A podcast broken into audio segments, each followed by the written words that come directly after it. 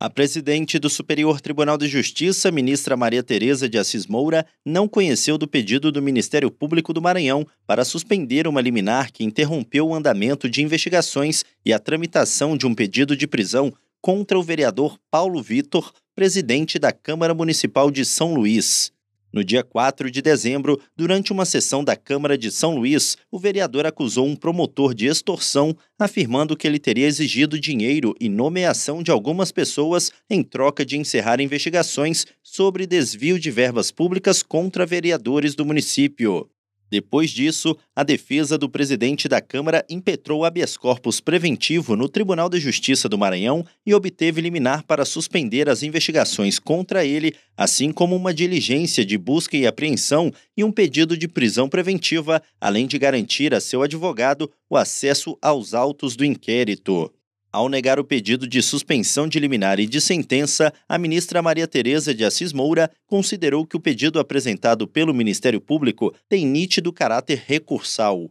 De acordo com a ministra, esse tipo de pedido só é cabível em relação a processos cíveis, só se admitindo o uso no âmbito criminal em situações excepcionais de risco à segurança coletiva, o que não foi constatado no caso em questão. Do Superior Tribunal de Justiça, Tiago Gomide.